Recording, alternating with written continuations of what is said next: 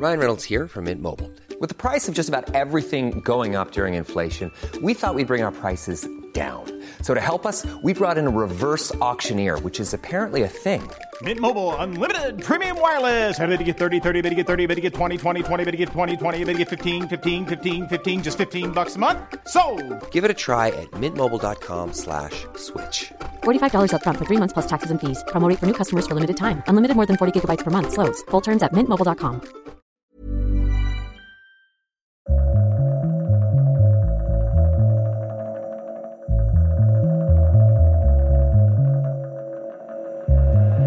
Gato Pardo presenta Crecer en distopía. Capítulo 4. Nacer en la distopía.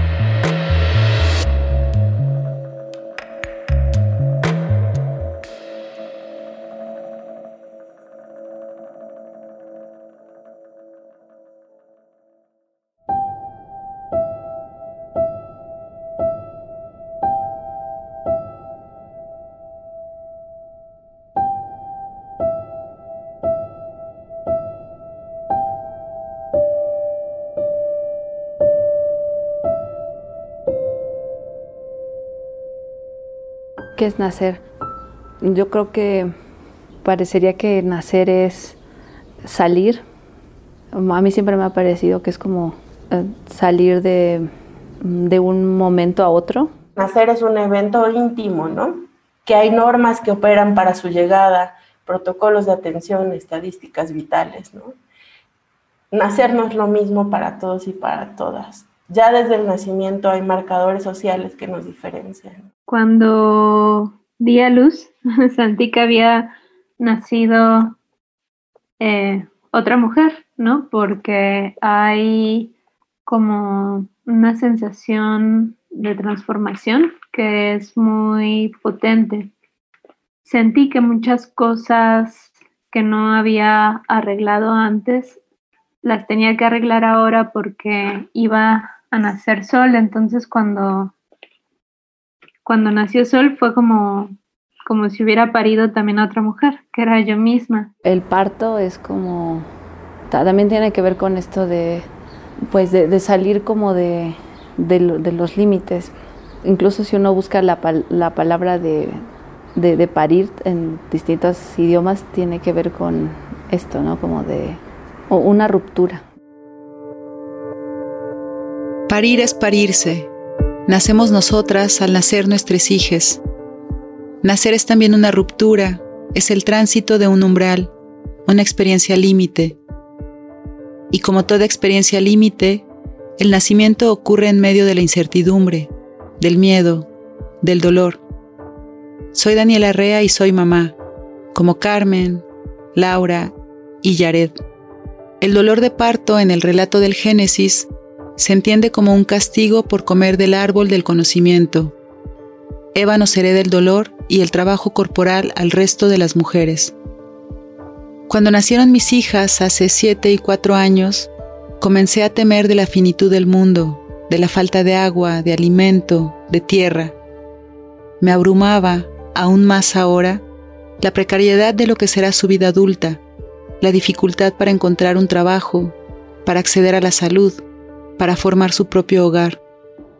No imagino el temor de parir en medio de una pandemia, de lanzar a un hijo, a una hija, a un mundo incierto, en el que cada día cientos de miles de personas mueren, muertes de las cuales somos testigues desde nuestras pantallas o nuestras ventanas, desde nuestra fragilidad.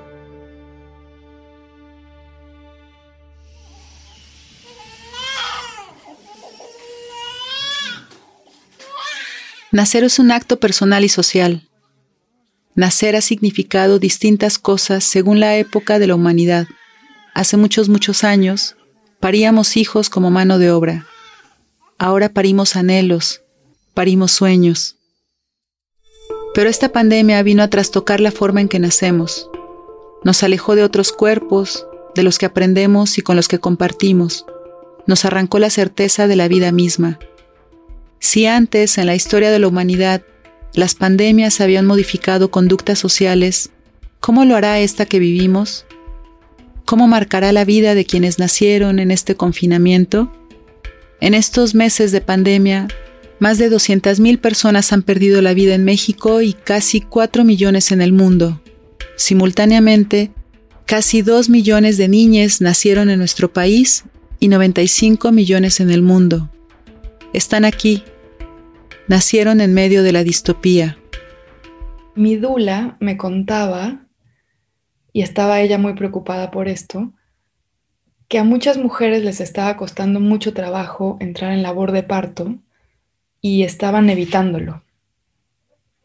Psicológicamente se ponían una especie de negativa para impedírselo porque tenían miedo de ir a los hospitales, porque estaban atravesando, además de todas las preocupaciones que uno tiene en los últimos días antes de parir y toda la vigilancia que está haciendo de su cuerpo y de su proceso y del proceso del bebé, estaban muy estresadas, muchas de ellas muy deprimidas por estar aisladas, por no tener ayuda, muchas de ellas sobrecargadas de trabajo doméstico. Y estaba siendo difícil que las mujeres parieran. Ella es Elvira Lisiaga, Elvis, es escritora. Durante los últimos meses de su embarazo, trabajó en programas de radio, en guiones y escribía su novela. Esos últimos meses coincidieron con el primer encierro de la pandemia, ese momento en que no sabíamos casi nada sobre el virus, en que temíamos incluso abrir la ventana y contagiarnos. Ese momento de incertidumbre, de temor, de expectativa. Porque estaba trabajando mucho en esos días y eran jornadas muy, muy largas y yo estaba muy panzona, estaba de, de siete meses y me cansaba mucho. Así que me pareció como atractivo trabajar desde mi casa, pensando en que tal vez nos encerraríamos un mes y que todo se normalizaría para cuando naciera Nico, que en ese momento no sabíamos si era niño o niña. Y pues eso, como con un ánimo más bien de juego, como pensando casi que que era un estado de excepción rarísimo, con una grieta en la cotidianidad, que pues las grietas y las pausas nunca duran. Entonces, pensando que eso tampoco duraría mucho,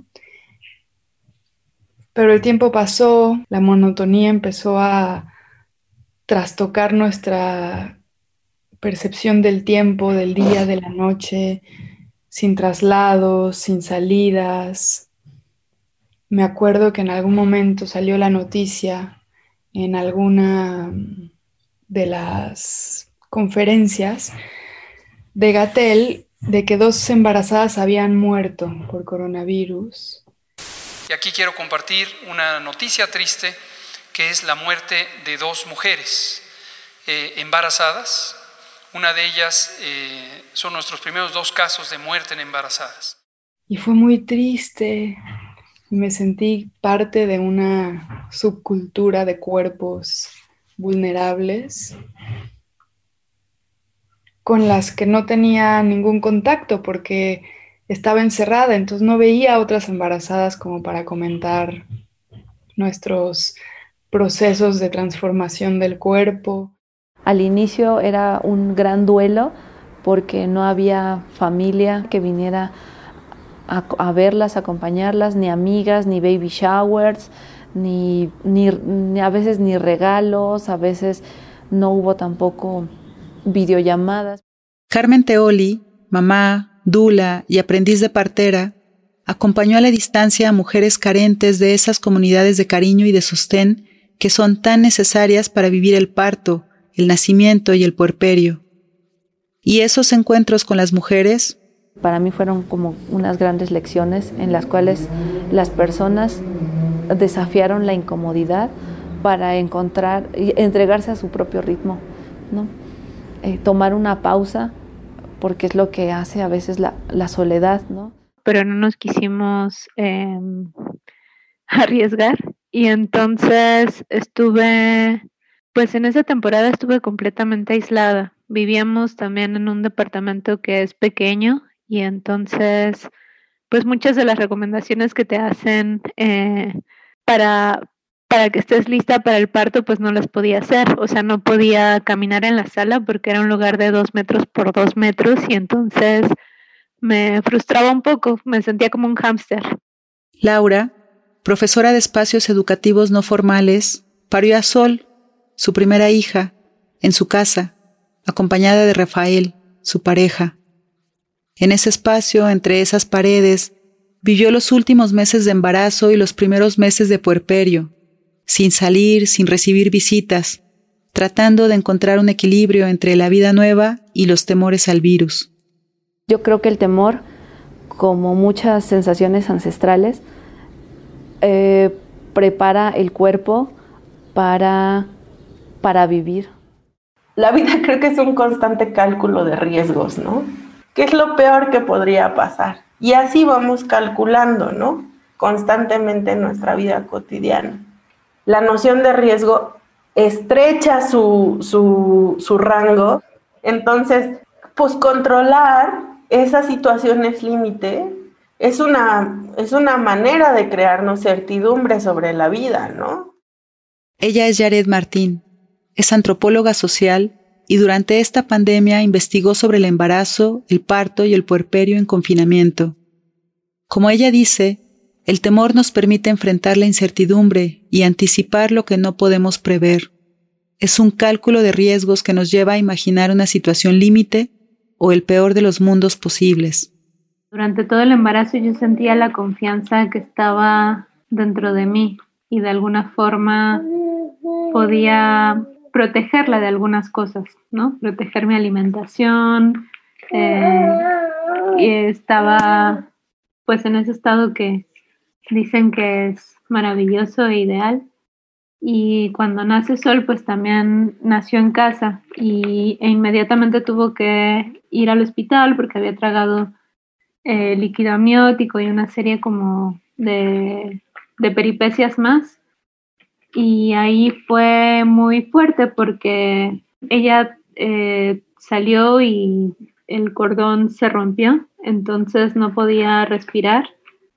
Y ver, eh, verla necesitar oxígeno y saber que tenía que ir al hospital y que la iban a tener que em, pues estar eh, revisando para ver si su respiración mejoraba fue un, fue fue fuerte no fue a mí me habría gustado poder, respirar por ella o hacer o librar esa batalla por ella pero fue como esa primera experiencia de, de, que ella misma tenía que abrirse paso a la vida eh, sí con mi compañía, pero no con mi ayuda.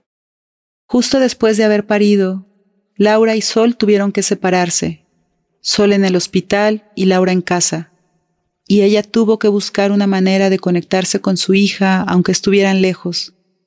Con su voz, la parte más etérea del cuerpo, Laura la acompañó a distancia.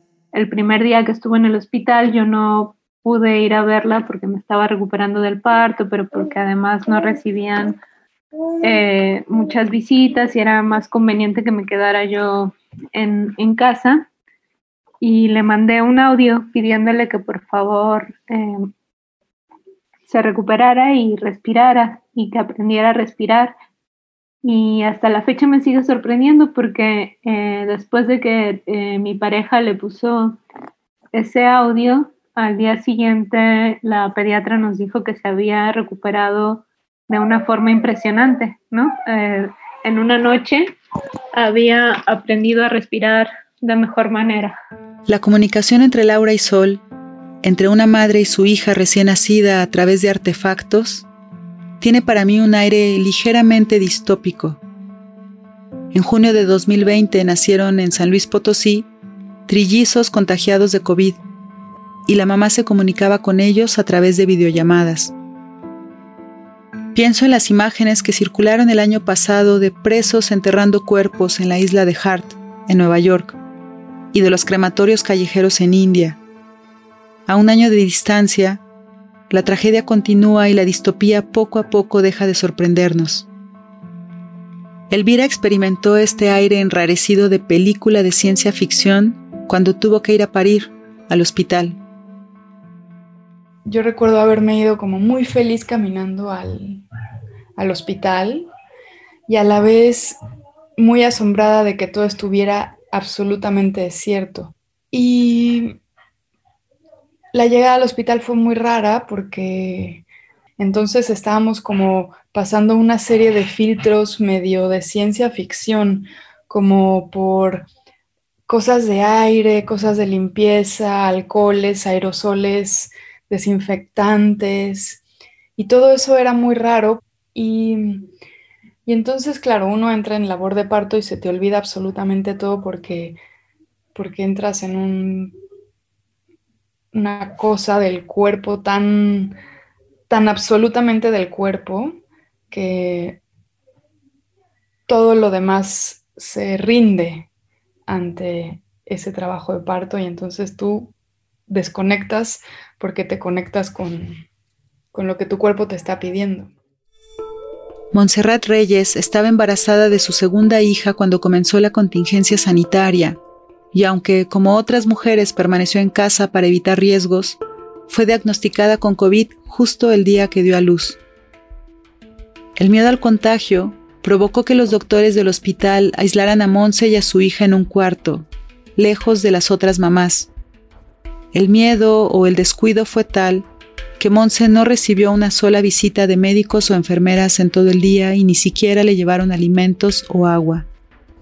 Recién parida, en la incertidumbre del contagio, vivió también el rechazo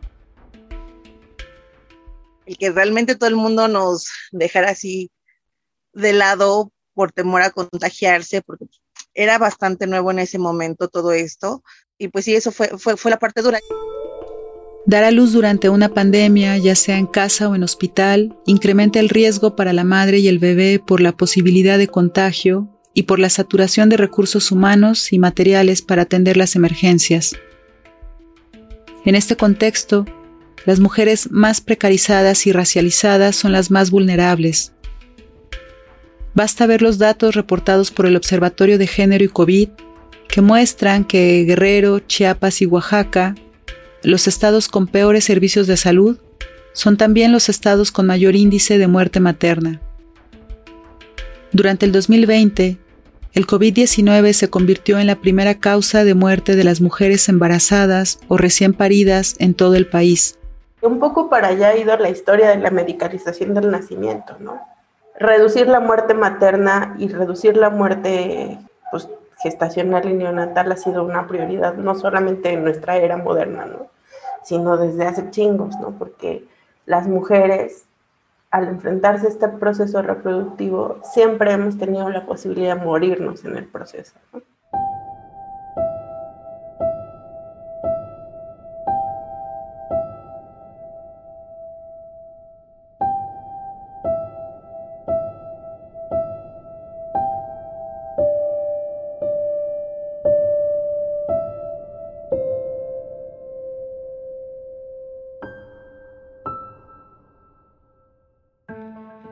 Hubo una época en que la vida de la madre era menos importante que la vida del hijo o la hija que estaban por nacer.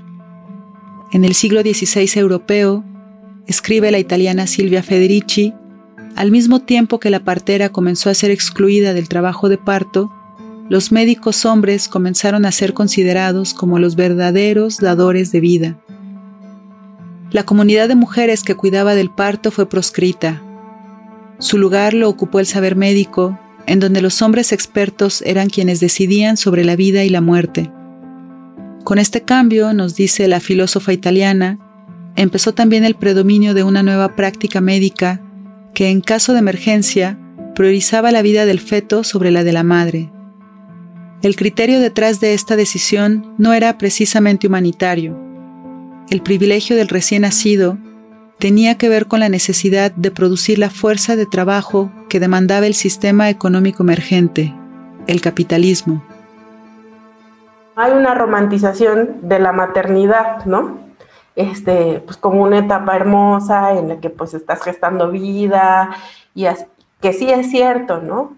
Pero también esta romantización nos, nos pone un velo sobre un montón de otras situaciones de precarización que se están viviendo, ¿no? Entonces, eh, pero también hay mujeres que han tenido que trabajar, ¿no? Desde casa o que han tenido que salir a trabajar porque no pueden guardar la cuarentena, ya sea porque son las primeras proveedoras en el hogar, porque tienen otros hijos, ¿no? Este, y hay otro grupo también que, que son mujeres que son madres solteras, que con un núcleo social un poco más reducido y que no han podido guardar cuarentena porque son ellas quienes se proveen a sí mismas y quienes van a proveer a sus bebés.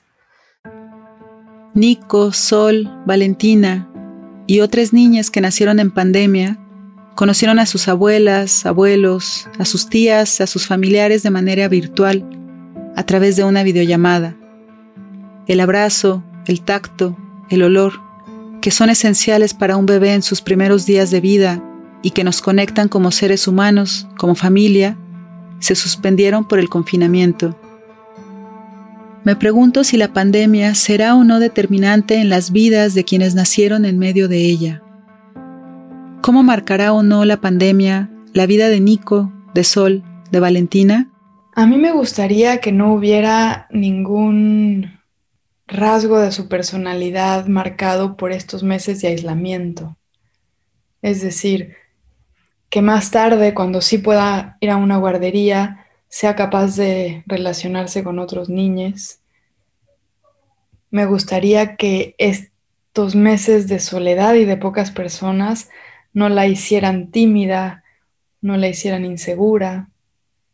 Creo que siempre vamos a vivir con el recuerdo de esa ruptura con la cotidianidad. Creo que siempre vamos a vivir con el recuerdo de esa maternidad solitaria y autodidacta. Creo que lo más preocupante para mí sería la revelación de que en esta pandemia, como sociedad, una sociedad a la que ahora pertenece Nico, no aprendimos mucho. Creo que lo que más me preocupa tiene que ver más por quiénes somos como grupo que por las dificultades o facilidades que esto le pueda traer a Nico después. Creo que confío más, quizás ciegamente, pero creo que confío más en su resiliencia como niña que en la capacidad de nosotros para imaginar. Creo que hemos sido incapaces de imaginar otra forma de organizar la sociedad. No veo cómo globalmente podemos superar el trauma de que no supimos cómo cuidarnos los unos a los otros. Y eso me parece horrible creo que fracasamos en el compromiso con el otro. Y esa es la sociedad a la que creo que estoy lanzando a Nico, lamentablemente. Como dice Nietzsche, cuando algo se está cayendo hay que empujarlo.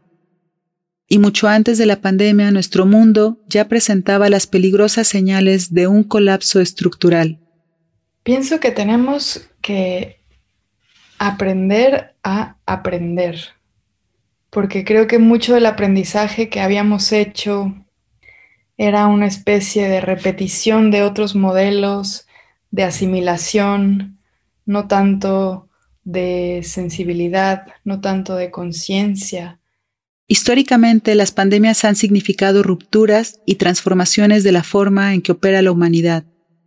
De hecho, mucho de la organización de la vida este, actual proviene justamente de enfermedades anteriores como la tuberculosis, ¿no?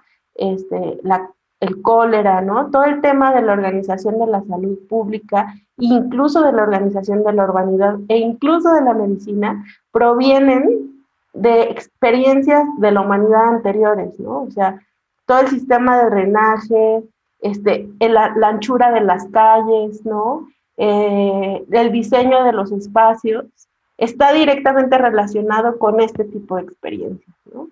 y, se, y, y no las tenemos registradas porque nuestra vida es muy corta, ¿no? La pandemia de COVID-19 lo hará de nuevo. Pensemos en las nuevas formas de control y regulación de la vida a partir de la virtualidad. La pregunta es cómo hacia el futuro se controla los cuerpos, se controla la salud, se controla la noción de riesgo, ¿no? Y volvemos a lo que estaba como hablando contigo al principio, ¿no? La idea de control. Es cierto que una pandemia puede detonar un control más sofisticado sobre la sociedad, pero la historia también tiene ejemplos del opuesto. La coriomanía fue una enfermedad que se propagó a mediados del siglo XIV en Alemania y consistía en que un grupo de personas, hombres, mujeres y niñas, se tomaban de las manos, formaban un círculo y bailaban durante horas. Las crónicas de la época la describen como un baile frenético que podía ocurrir en cualquier sitio, como si se tratase de un performance o un happening contemporáneo. La gente dejaba de bailar hasta que caía desmayada o muerta. Me sorprende de esta pandemia su carácter público y disruptor del orden social. Es una enfermedad que contagia el baile, el tacto y que pone música en las calles. Me gustaría saber cuál era la causa de la coreomanía, qué la provocaba, cómo se le explicaba a la gente y qué hacían para evitar contagiarse. ¿Cuántas personas no fingieron tener coreomanía simplemente para escapar y dejar todo atrás? Pienso que la coreomanía pudo ser una resistencia a los cambios sociales, políticos y económicos que sucedían en Europa en esa época. El despojo de las tierras comunales y el proceso de acumulación originaria del capital. Fue como si el cuerpo social reaccionara alérgicamente a todo esto y se inventara una enfermedad.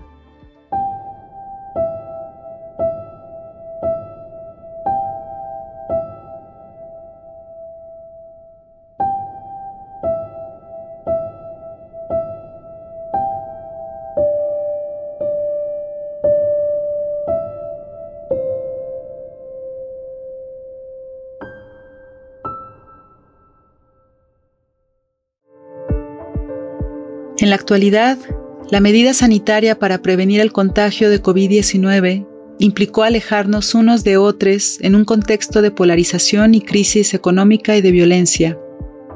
Puede ser que la virtualización de las relaciones sociales, como menciona Yaret, sea una oportunidad para controlar con mayor precisión a la población. Este encierro, este control de la vida y la muerte, esta decisión del Estado sobre cómo afrontar una enfermedad nueva, no solo busca protegernos del virus, también busca, o al menos lo tiene como efecto, alejarnos de nuestra comunidad.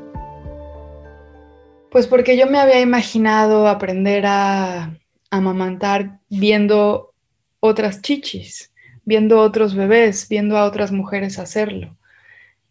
Porque yo me había imaginado que mi madre o mis amigas que son madres iban a estar ahí para ayudarme y decirme cómo se baña un bebé, cómo se carga un bebé, darme consejos y todo ese manejo de información que yo había pensado como una experiencia de transmisión, de herencia, en presencia y con la calidez de otras personas que además te están echando la mano, se volvió un proceso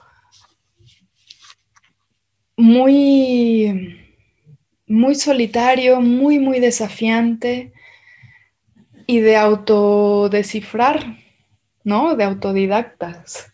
Es decir, como que tuvimos que aprender, yo tuve que aprender a amamantar por YouTube con tutoriales y con infográficos y, y así me pasó con muchas cosas donde a las 3 de la mañana saben que otra mamá está lactando como ellas y que dicen estoy cansada y me duelen las tetas y como que estoy escurriendo, ¿no? Y sentir que hay alguien que te escucha, ¿no? ¿Cómo nos construimos en sociedad? En referencia con nosotros, sabiendo que no somos las únicas personas que estamos viviendo esta noción de incertidumbre, esta noción de riesgo, esta noción de miedo, ¿no? Hay que colectivizar el dolor, ¿no? Y hay que colectivizar el miedo, porque es una manera de reconocernos en nosotros y de saber que no estamos solas y solos en el mundo, ¿no?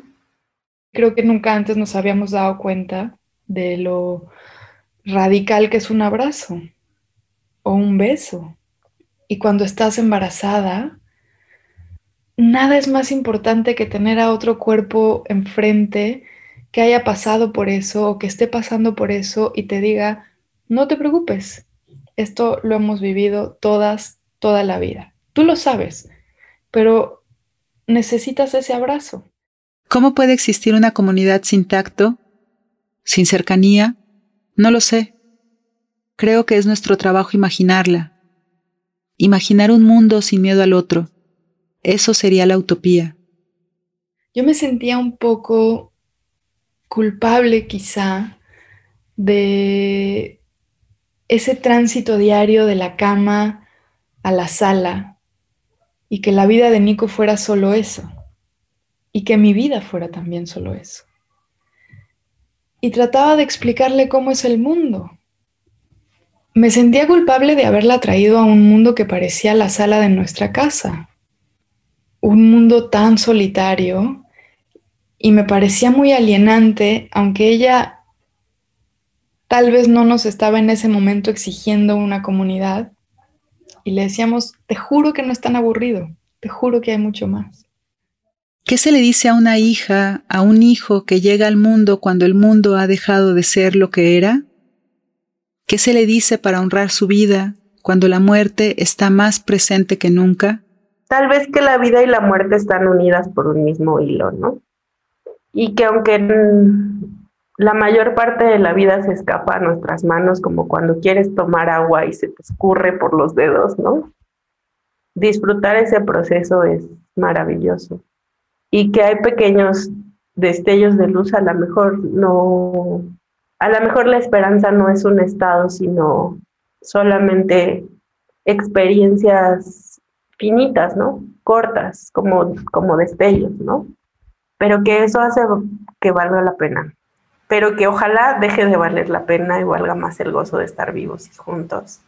Y que eso hay que construirlo, pues, ¿no? Me ha tocado como cachar a los bebés o verlos ya en el posparto con sus madres y sus padres.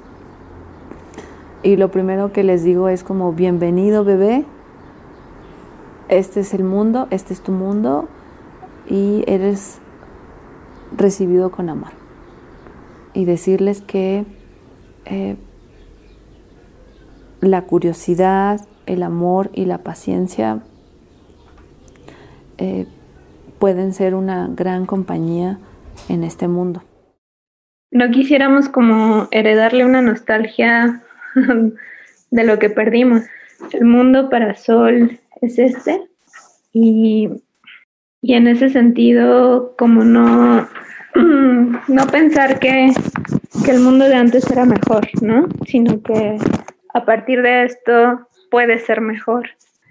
Digamos, son, son circunstancias que creo que nadie imaginó vivir, pero tampoco a nosotros nos ayuda mucho la idea de, de decirle que, que todo tiempo pasado fue mejor, ¿no? ¿no? No era que el mundo fuera ideal, pero creo que esto sí nos hace, nos hizo poner en el centro la vida, ¿no? Nos, o sea, los que podemos guardarnos, nos cuidamos para preservar la vida y estamos haciendo todo un ejercicio colectivo justo para darle el centro a eso que es tan importante.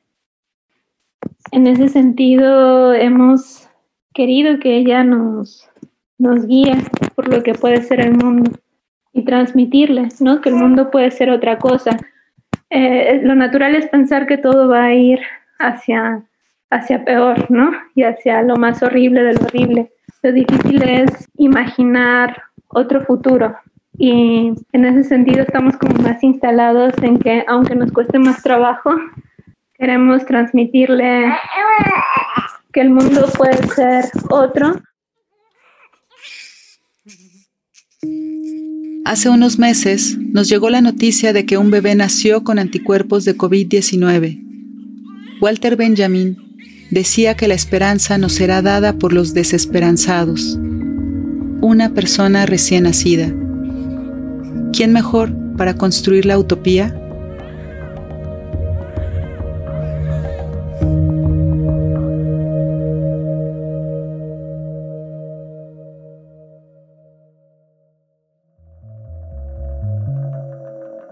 Si lo disfrutaste, no te pierdas los demás y ayúdanos a llegar a más oídos. Queremos agradecer a Elvira Liceaga, a Laura García y Montserrat Reyes por abrirnos una ventana a su nacimiento como madres. A Carmen Teoli y Yared Martín por reflexionar con nosotros sobre el significado de nacer y parir. A Nico, Sol y Valentina y a los casi dos millones de niñas que nacieron en este país durante la pandemia, les decimos bienvenidos. Estamos comprometidos a trabajar duro para hacer de este mundo un hogar libre y seguro para ustedes. La dirección de este episodio corrió a cargo de Daniel Arrea, quien colaboró en la investigación y guion con Mariano Osnaya. El diseño sonoro es un trabajo de Raúl Bojorge. Yo soy Alejandra González Romo y colaboré en la edición y producción de este proyecto. A nombre de Gato Pardo, muchas gracias por escuchar.